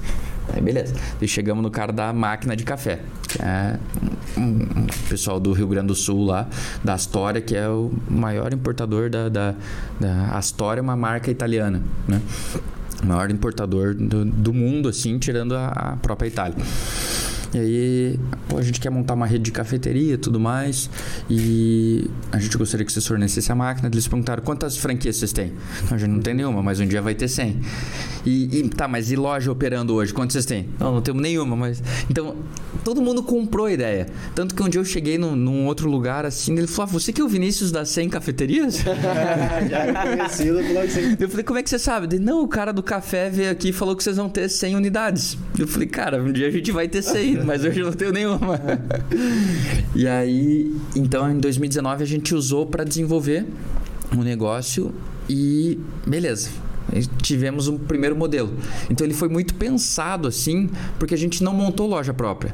A gente, de novo, começou como franquia. Não sei se vocês já viram aquele filme O Fome do Poder. Do McDonald's? Sim. Isso, que ele desenha no chão lá. Aham. Você Imagina, eu nunca tinha trabalhado numa cafeteria. Como que eu desenhei um fluxograma que deveria ser Aham. dentro da mais um? Assim, né? Então eu falei, cara, o barista vai pegar o café aqui, vai fazer assim, vai fazer assado. Num espaço extremamente reduzido. Então foi pensado tanto que a hora que montou a primeira e montou a hoje, assim, ó, você vê pequenos detalhes de diferença. Já entrou certinho. Já entrou muito redondo, assim. Então a gente inaugurou nossa primeira loja em dezembro de 2019 e três, quatro meses depois veio a pandemia. A gente tinha 12 unidades vendidas em março e aí a gente basicamente quebrou de novo em março. Por quê? Porque toda a nossa receita vinha da Sniper e a Sniper fechou do dia pra noite. Então, pô, foi a terceira vez que a gente quebrou. É, pediu música no Fantástico já. Cara, eu falei de novo, cara, não acredito. Começar de novo o negócio. Porra, será que não dá pra dar um empurrãozinho, né? Óbvio. Porra, cara, então assim, ó, o que sempre coordenou a gente, o que sempre conduziu a gente foi persistência. Eu digo assim aqui, cara, nenhum, nenhum empresário consegue ter sucesso sem ter persistência. Pra mim é nada supera a persistência. Nada supera a persistência. Porque se eu tivesse desistido qualquer uma das vezes, eu nunca tinha chegado. E cada uma contribuiu para que hoje chegasse no tá, né? Completamente. E aí, então naquele momento a gente. Eu, eu peguei, eu, eu assumi a bucha da, da Sniper, né? Porque os franqueados, a gente tava num momento que a gente não sabia o que ia acontecer. Não sei se vocês lembram, se a gente voltar a recordar assim como é que Todo mundo acho que é um negócio que ninguém tinha vivido ainda, né? Então, ninguém sabia se volta, se não volta, que, o como que faz, se pega, se ajuda, se mantém. Então eu tinha reuniões de comitê com os franqueados, eles perguntavam, tá, e aí, o que, que eu faço? Eu demito meus colaboradores? Não demito? Eu negocio com o shopping? O que, que eu faço? Que, como é que eu faço para vender?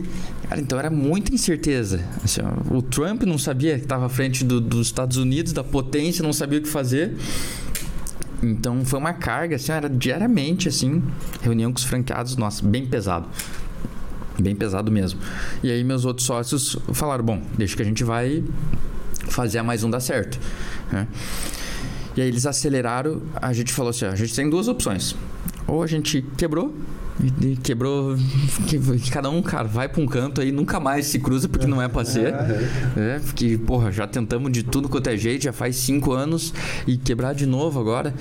Ou a gente vai fazer dar certo pra sempre o negócio. E foi essa a única opção. né? Depois de. Isso era março, abril, maio, junho. Então, abril ali a gente terminou com 12, né? Março. Em abril a gente terminou com umas 16 unidades. Em maio terminou com 22, então vendeu 6 unidades. Então a gente crescia aí 5, 6 unidades por mês. E aí em abril, em junho, a gente vendeu 18 unidades. Então saiu de 22 para 40. A gente dobrou de tamanho. Falou, opa, porra, isso deu um respiro assim pra gente. né? E aí em julho a gente vendeu 48, Caralho. Disso de 2020. 20. E daí seguindo as diretrizes que tinha. Em dois ali, meses da- você aumentou quatro vezes o tamanho da, da empresa. Isso aí. Então daí a gente terminou julho com 88. Em dia 13 de agosto, dia 14 de agosto, a gente bateu 100 unidades. Então, Ligou pro povo. Ligou. aí, cara, então a gente. E, é, mas é, tudo, tudo isso é um reflexo daqueles erros que foi cometido no passado e que agora, como fez um business plan bem redondinho, não teve problema. Isso aí, era só aplicar e acelerar. Aham. Então, ent- de, do, de- do início da pandemia até quatro meses depois, a gente saiu de 12 para 100 unidades. E aí tinha-se um, um número na, na- numa grande marca assim, que tinha vendido, era 120 unidades num ano. E aí, observando, eu falei, cara, se os caras fizeram 120 unidades, a gente pode fazer mais. Então, no nosso primeiro ano, a gente vendeu 193 franquias Em um. em um ano. Tipo, imagina uma cafeteria que você olha assim e um ano depois ela tem 193. E como que vocês fizeram para começar a fazer essas vendas? Tipo, vocês prepararam material e tudo mais, mas como era a abordagem para a pessoa que queria ter uma franquia de vocês no shopping? Vocês iam visitar essa pessoa? Vocês escolheram é, estados de, é, iniciais para vocês começarem a fazer essas vendas? Ou vocês investiam em, em mídia especializada? Por exemplo, ah, vou colocar um anúncio da nossa franquia numa revista especializada de franquia, sei lá, uma pequenas uhum. empresas, grandes negócios. Como que foi a ideia, a estratégia que vocês chegaram? Porque para vender o, seu, o, cigarrinho, vocês pensaram, não, vamos colocar lá para essas páginas de humor e tudo mais. E uhum. para vender uma franquia que é um valorzinho um pouquinho mais agregado. Sim. Até é, a reunião inicial do ano, assim, hoje a empresa está tá com bastante gente que não estava na época. Eu contei como foi a nossa primeira tentativa de venda, né? Essa foi porque ela foi muito engraçada. A gente reuniu todo mundo nessa nesse lugar que fornece as máquinas de café e a gente tentou replicar as bebidas, né, para todo mundo degustar. Então a gente levou nove candidatos ali que estavam interessados em comprar, né? Tinha anunciado online, ah, nova rede de cafeterias está chegando, tudo mais. Clica aqui que se tiver interesse de comprar. E aí a gente levou eles para fazer a degustação. E o cara que desenvolveu as receitas, nossa, ele abandonou o projeto no meio do caminho. Uhum. E aí eu tive que assumir. Só que eu não sabia de café ainda, na época. Então, imagina como é que foi a degustação. Assim, porque o nosso drink ele vem num copo de 440. E a gente falou, cara, a gente não vai dar 440 para todo mundo. Vamos fazer o quê? Vamos dar num copinho de plástico. Puta, uma experiência horrível, assim. e aí a gente não tinha o gelo certo. Daí colocava aquele gelo de posto. Então ele já ocupava 80% do copo. A, a, qual que foi o resultado, né? Resumindo, o resultado ali foi menos um. A gente vendeu uma franquia por concorrente. Foi tão ruim que... o cara conseguiu comprar outra. Ele comprou outra. Cara, a gente conseguiu fazer. Então, dali a gente falou: opa, desse jeito não dá pra ser. Então a gente sempre aprendendo com os erros. E a gente acelerou a venda online. Então, publicação, Facebook, Google, interessado em investir em franquia de cafeteria. Aí o cara é, se cadastra ali e ele recebe. Existe um processo de venda muito bem estruturado que ele recebe uma ligação, uma explicação do negócio, entende da pessoa para ver se ela tem perfil para ser nosso Sim. franqueado ou não. Sim, não sei se pode falar, mas qual que é o valor inicial para ter uma franquia hoje do Mais Café? Hoje está em torno de 160 mil. 160 mil? Uhum. É, e o retorno do faturamento mais ou menos quanto tempo? Em torno de 24, 30 meses. Ah, é um, é um bom retorno, um bom é. tempo, né? De, depende muito do, do trabalho do é. franqueado, porque você tem franqueado que compra para investir. Tá? Certo. Franquia não é investimento. Franquia é um business como qualquer outro. Tem que trabalhar. Qual que é a vantagem? Você já tem muitos atalhos que alguém já pensou, já viveu e tá Sim, te entregando de bandeja. Já chega com tudo pronto ali. Te, te perguntar roda. uma coisa. É, a gente viu que o, o café em si ele teve um aumento exponencial agora do, do ano passado para cá. Ele acho que foi um dos produtos básicos que mais aumentou ali, 76% mais ou menos. Isso daí ele afeta de alguma forma ao, ao, ao crescimento das franquias? A galera vê como que isso é repassado pro pessoal? É, o que aconteceu é que a gente teve uma geada né, durante uhum. ano passado e, e impactou em 8% da produção do café no Brasil. Teve então, um aumento do, do, do, do combustível também, muitas coisas que, que, que é, deu a consequência de aumentar muito o preço do café, né? Porque ele aumentou muito em relação aos outros produtos, né? Muito, muito. É, mas foi por causa da geada. Então, é. como a produção caiu, é, oferta e demanda. Sim. Então, o produtor aqui, ele olha para a saca para exportação e com o dólar a cinco e pouco, ele fala, cara, eu vou mandar meu café para fora do que vender aqui dentro. Então, o que, que o mercado teve que fazer? Sobe o preço para o café ficar aqui dentro. Senão, a gente ia ter uma escassez de café interno. Hum. E aí, o que, que aconteceu? O café ele existe quatro classificações de café. Então, café tradicional, superior, gourmet e especial. A gente trabalha com café especial, então é, é o supra-sumo assim do uhum. café. O que a gente toma no mercado geralmente é o café tradicional, que é escuro, torrado e mais prensado possível, uhum. né? que tem tanta coisa lá dentro que tem até café. Esse cara ele foi muito mais impactado do que a gente. Por quê? Porque proporcionalmente o quanto ele subiu impactou muito mais do que a gente. Porque uhum. que, o que, que acabou se perdendo produção foi desse cara. A gente acabou perdendo muito menos, por causa que as fazendas de café Uhum. especial elas são um pouquinho mais pra cima, assim. E também tem um cuidado bem mais focado né, no produto, pra, porque de fato ele é um café especial, né? Não é um café que você vai pra torrar lá e você pega um pouco de um fornecedor, de outro fornecedor, mistura tudo e vira o tradicional, É né? isso aí, pega folha, pau, cara, o que Lagarto, tiver. Os caras o que põem- os tiver, caras né? não põem amendoim. Os caras põem amendoim junto no café. Não posso falar essas coisas. Segredo. Mas tem. tem uma Não, galera- não dá mais um, Não, né? não, não dá mais um. Mas, tipo, desses cafés baratos, tradicionais, pra, pra render, inclusive, né? Amendoim, é... o que mais que tá? Eu já, já, já vi em algumas coisas assim, porque eu gosto de tomar café, não sou É. especialista e nem nada. Eu gosto de tomar café. É, exatamente. Uma das coisas que eu faço no final de semana é ir tomar café. né? E você, É porque café não é preto. Então quem Ele toma é- ca- café é marrom, ele é marrom claro. se Exatamente. você acabou se tornando meio que um Sommelier de café. especialista, Eu tive que. Aí, a hora que a gente tava quase pra inaugurar, assim, eu tentei contratar pessoas que são especialistas em café. Só que elas não tinham fit com a empresa.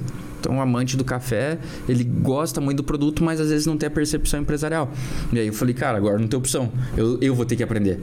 E aí eu fui pra trás do, do balcão, aprender a vaporizar, aprender o que, entender o que que é um expresso de qualidade, como que você regula um expresso. Então, como eu já tinha metodologia de treinamento, eu, quando eu estava sendo treinado, eu já falava essa informação é importante, deixa eu anotar que eu preciso treinar outra pessoa com isso. Essa daqui eu só guardo para mim, mas não preciso passar para outra. Então é isso ajudou muito na, na, na construção dos treinamentos. Tudo foi pautado no que eu aprendi lá no começo. E o... Você tem alguma região do Brasil que vocês veem mais dificuldade para vender o café? Porque a gente vê que o Brasil é, é muito grande, né, cara? São culturas muito diferentes, então uma região um pouco mais calor, outra região um pouquinho mais frio. E vocês viram alguma dificuldade em algum tipo de região diferente para vender? Ou as franquias, elas são bem, bem tranquilas em todas as regiões do Brasil? Não, minhas piores unidades são São Paulo, capital. São Paulo. era onde a gente montou o negócio. Por que, que a gente acreditou que quando a gente montou assim, ó, a gente falou, bom, a gente vai atacar as capitais, porque o nosso negócio é para as capitais. Então a gente vai ter aí, sei lá, umas 100 unidades. Talvez a gente chegue em 200 algum dia. né? Pô, uma rede com 200 unidades é porque se você olhar no mercado de franquias, 85% das franqueadoras tem menos do que 50 unidades. Então, isso não fecha a conta. Quando você é franqueador, você precisa ter mais que 50. Então, tem muita gente que fica naquele ali que ganha dinheiro, não ganha, ganha, fica empatando ali. Que, que momento que a gente enxergou que a gente podia chegar nessas 100, 150, 200? Quando a gente abriu em Caçador, no interior de Santa Catarina. A hora que a gente abriu lá e faturou muito mais do que aqui, a gente falou: pronto, o negócio dá pro interior também. E aí a gente falou: cara, agora não tem limite. Porque Caçador tem 70 mil habitantes. Olha quanta, quantas cidades dava para atender mais. É isso aí. E aí. E para nós que São Paulo ia explodir de faturamento, a gente tem muito mais dificuldade de penetração. Muito mais concorrência, muito mais. Um dos pontos que eu avalio assim, ó, é o perfil do franqueado. Por quê? Numa cidade como São Paulo, ele imagina assim, ó, eu tenho 20 milhões de pessoas em São Paulo. Se eu levantar as portas, eu preciso que passe pare 70 pessoas por dia, 100 pessoas por dia na minha loja. Se eu tenho 20 milhões, óbvio que vai parar 70 pessoas por dia. No cara do interior, ele olha e fala: Eu tenho 70 mil pessoas na minha cidade. Para parar 70 pessoas, eu tenho que falar para muita gente, eu tenho que trabalhar muito. Então, uma grande diferença é o quanto o cara do interior trabalha e o quanto o cara da capital trabalha. Mas só que, na verdade, se você analisar friamente o negócio, o raio de atuação do interior e da capital é muito igual. Então, o cara do- da capital atua ali em 3 a 5 mil pessoas e o cara do interior ele atua de 3 a 5 mil pessoas. Só que esse contou tanto para mais pessoas que acaba tendo muito mais resultado. Que, cara, que legal. É né, uma analogia muito bacana, assim. Se, se você, às vezes você não para pra pensar nisso. Mas isso só com experiência de mercado, É. né? Não, não aprendeu nenhum livro. Não. né? E, cara, hoje tá com quantas franquias? Mas 440. 440. Todas aqui no Brasil. Todos no Brasil. E pensa em abrir fora, porque você já teve uma experiência fora do país também. A gente acabou de voltar de uma feira, a maior feira de varejo do mundo, que é em Nova York, e eu peguei alguns dias para visitar. Então eu visitei ali em torno de 50 cafeterias, algumas redes, outras unidades pequenas, e foi assim, ó, impressionante como a gente está bem posicionado, assim, ó. Não encontrei cafeterias tecnológicas que nem a nossa, produto por produto. Cara, suspeito pra falar, mas não encontrei café bom igual o nosso. Atendimento. Assim, a mais Cara. café aqui, cara. Assim, ó, então chamou muito a atenção. Eu acho que dá. E vamos incomodar. Agora que você falou da, da- da qualidade do café que você não encontrou lá, o, ca- o- o café brasileiro é considerado um café bem com uma boa credibilidade, né, no mundo todo. Sim, porque assim, ó, na verdade o bom café é exportado. Então o, o bom café ele vai para o Japão, vai para Europa. Ah, o, o bom café brasileiro, porque assim, o pessoal paga. Essa bandeira do café ser brasileiro talvez no exterior não seja um, um uma- Ponto positivo? ponto positivo, né, de venda inclusive, né? Sim, é, o pessoal é- é- aceita bem o nosso café lá. E, e a tecnologia, você falou, ah, não encontramos cafeterias com tecnologias é, igual a que a gente tem aqui. Qual que são os diferenciais tecnológicos dentro do- da cafeteria? Porque o nosso pedido é feito através de um totem. né? Lembra que eu falei que a gente tinha quatro dores? Uhum. Então, assim, a primeira dor era o quê? Um espaço muito grande. Daí a gente, quando eu tava pensando em montar alguma coisa, a gente falou: vamos montar alguma coisa que monte num espaço pequeno, de 12 a 20 metros quadrados. Beleza. Vamos pensar então é, em alguma coisa que a gente tenha pouco colaborador. Legal, até uns dois? Até uns dois. Alguma coisa que a gente consiga colocar tecnologia. Lembra na Sniper que era muito caro? Aham. A gente conseguiu desenvolver um totem de autoatendimento. Porque se eu olhar uma operação, qualquer operação assim, de restaurante, de cafeteria, de hamburgueria, olha a posição do caixa, o cara que cobra. Quantos por cento do tempo dele ele está trabalhando? É muito pouco o tempo aproveitado dele. Porque às vezes ele está sentado ali, mas ele não está fazendo nada. Então a gente falou, vamos trocar a posição dessa pessoa por um totem de autoatendimento. Porque isso me dá o quê? Baixa meu custo operacional. Eu não estou pagando um salário, otimizei com um totem. E por último, seria um produto de recorrência. Então, quando a gente desenvolveu a mais um, a última coisa que a gente pensou foi no produto. Porque a gente sanou as outras três dores e aí, qual que vai ser o produto? Pizza? Hambúrguer? Cara, pô, café. Cara, acho que café dá. Então foi pautado nisso que a gente desenhou o modelo de negócio da mais um. Cara, que massa. Então, o lance que você pode fazer o pedido pelo site, passar, retirar na. Tem o app, então você, você baixa o aplicativo, tem fidelidade, tudo mais ali, cashback. E aí você pede, ah, tô no caminho pra, pra ir pra algum lugar, eu peço ali e já tá pronto. Que da hora. Esse é Tecnológico? tecnológico. É, era aí que eu tava querendo chegar. E é- O e é totem, tecnológico, porque o, o barista, e por conta disso, eu consigo colocar um cara muito bem treinado lá dentro, né? Que é um profissional que a gente passa a semana ali ensinando realmente a ele ser barista, não é pegar e colocar, abrir o bico e sair qualquer coisa. Então, a qualidade destacou muito a mais um em relação aos outros concorrentes, porque a gente focou em produtos muito bons. O croissant vem da França, o donuts vem da Espanha, o café é café especial, o xarope que a gente usa é francês. Por que, que a gente consegue fazer isso? Porque o modelo operacional da loja permite isso. A gente tem baixo custo operacional, espaço reduzido, pouco colaborador, tecnologia embarcada. Tudo isso fez a rede crescer. Todas as franquias são em shopping Todas são na rua. na rua. Eu tenho. Minto, tenho umas três, acho que no shopping, assim. Mas eu- hoje eu tenho um pouco de Você aversão tem, ao shopping. você tem é, os formatos. Se o cara quer botar na rua, se o cara quer botar no shopping, você tem a disponibilidade dos, dos formatos. Ele só precisa ter um espaço. Só o resto precisa ter é- espaço. Tem, tem uma unidade aqui em Curitiba, na Marechal, que é um imóvel tombado. E aí ele é um restaurante no segundo andar e andar ele era e no primeiro andar ele era um porão. Só que ele tinha uma janela nesse porão. E o que, que a gente fez? Essa janela, a hora que você abre ela, assim, ó, ela abre tipo uma basculante que vira fachada. Então ela. E dentro tá a operação. Então eu não preciso ter fachada, porque eu fiz a, a janela virar uma fachada. Eu tenho em ouro preto, que é um imóvel tombado também.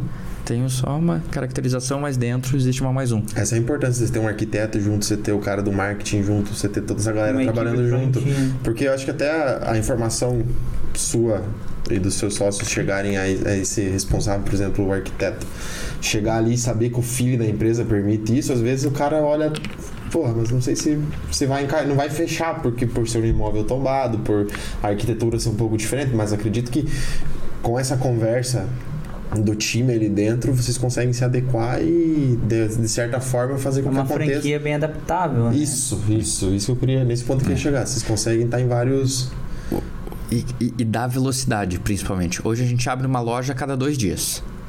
Nos últimos seis meses a gente tem mantido essa média, assim. A gente quer aumentar, né? Qual que é a prospecção pra 2022 da Mais Café? A gente terminar com 700 unidades. 700. É.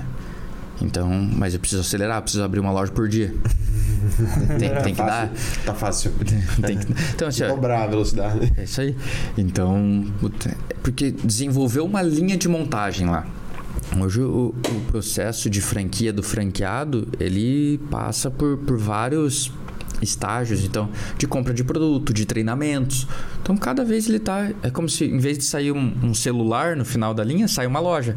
Então, o que, que eu preciso fazer para sair uma loja? Eu vou voltando de trás para frente. Ah, preciso comprar os produtos. E antes de comprar os produtos, preciso executar a obra. E antes de executar a obra, preciso dos projetos. Preciso visitar o ponto.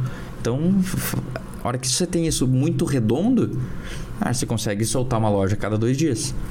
Mas essa experiência só a gente só teve ela por conta da, da outra franquia. Então a gente aprendeu muito. Alguns erros que a gente cometia lá, não comete mais. E vocês têm ideia, de, pelo menos você, Vinícius, de abrir alguma outra franquia de alguma outra área? Ah, não vejo assim. Eu acho que a mais um ela tem um potencial absurdo. Gigantesco e. É, é- é- a gente vê assim, uma empresa é muito nova, né? Tá no início, mas já tá tão avançada mesmo no início. Imagina a Sniper. 40 lojas. Ela, a Sniper no mesmo período era absurdo e tinha 60 lojas. Uhum. A gente tem dois anos agora tem 440. É muito.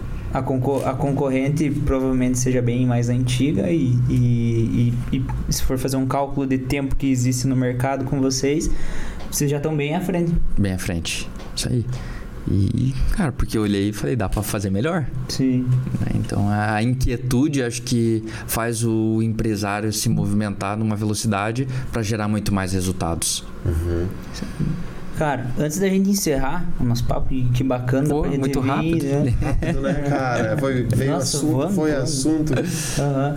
Cara, antes de a gente encerrar, você pode falar das suas, das suas redes sociais, se quiser falar da- do Mais Café também, pra gente colocar na descrição do vídeo, falar pra galera também, que se quer montar uma franquia, monta Mais Legal. Café. Primeiro eu convido todo mundo a, a ir tomar um café nas nossas lojas. A gente fica muito feliz, né? Acho que é a Tem, melhor quanto- forma tem de quantos em Curitiba? 25. 25 em Curitiba. Acho que a melhor forma do cara retribuir é indo lá, É, tomando um café, falando se gostou, não gostou, né? A gente é- aceita muito feedback, assim, a gente tá sempre. É o que eu falo. Se você é empresário, você tem que estar inquieto com o momento que você tá. Se você está inquieto com o momento que você tá, você vai continuamente crescer. Perfeito. Senão você vai estagnar. Sim, e entra numa zona de conforto. É isso aí. E quando viu, estão te engolindo. Na zona de conforto não tem crescimento. Aham. Exato. E não tem crescimento dentro da zona de conforto, né? Então é essa viés que a gente leva de dilema, assim. Então tem as redes sociais do, do- da, da cafeteria. Então, arroba mais um ponto café.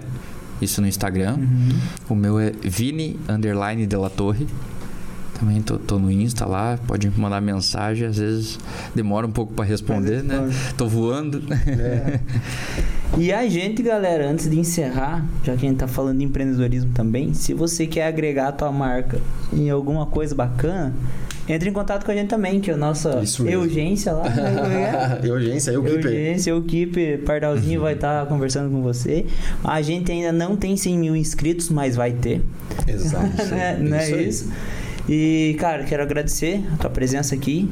É, a gente vai lá provar o café dele. Certamente que sim. Certamente que sim. Tem algumas aqui perto, né? né? Algumas aqui perto, certeza. Do shopping.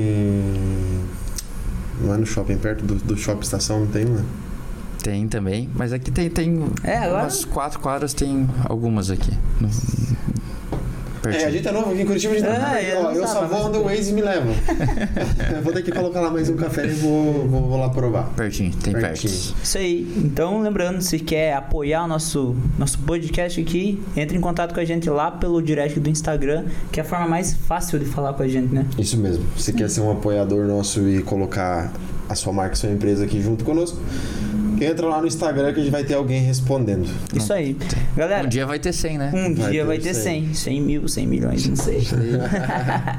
gente, a gente vai encerrando por aqui. Antes da gente encerrar, nós, no YouTube, não esquece de compartilhar, dar o joinha que é muito importante, escrever nos comentários o que, que achou do episódio.